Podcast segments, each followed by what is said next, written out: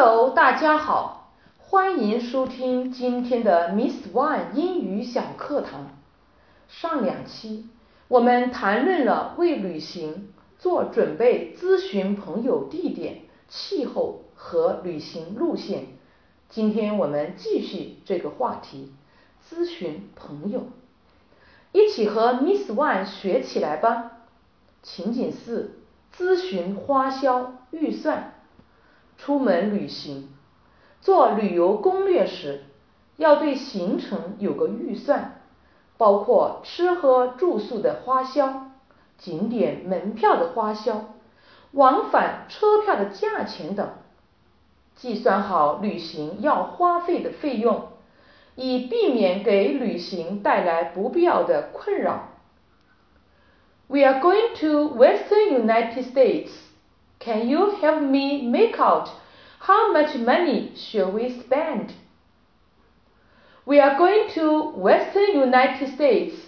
Can you help me make out how much money should we spend?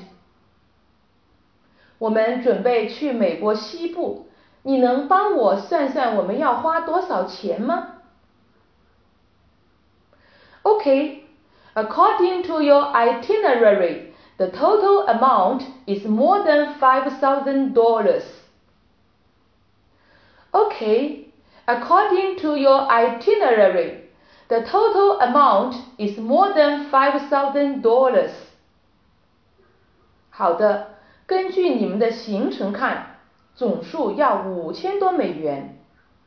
Wow, that's too expensive. Wow, that's too expensive. 哇哦，太贵了。First is nearly one thousand and four hundred dollars that you should spend in transportation.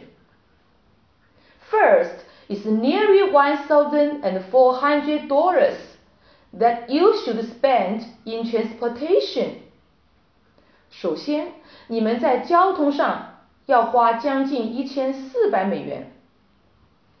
Oh, the transportation fee always takes a great part in the budget. Oh, the transportation fee always takes a great part in the budget. 交通费在预算中总会占很大一部分。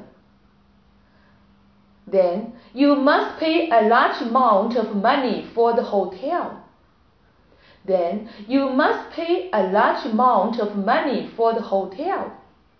然后你们住酒店要花一大笔钱。I think if we want to save money, we can choose some economy hotels. I think if we want to save money, we can choose some economy hotels. 我认为如果想省钱，可以选择一些经济型酒店。I'm afraid it will be small and dirty if you choose a cheaper one. I'm afraid it will be small and dirty if you choose a cheaper one. 我担心，如果你们选择便宜的酒店，会又小又脏。 I heard the Holiday Inn is a good choice, clean and economy. I heard the Holiday Inn is a good choice, clean and economy. 我听说假日酒店那是一个不错的选择，干净又经济。You must take more money in case of emergency. You must take more money in case of emergency.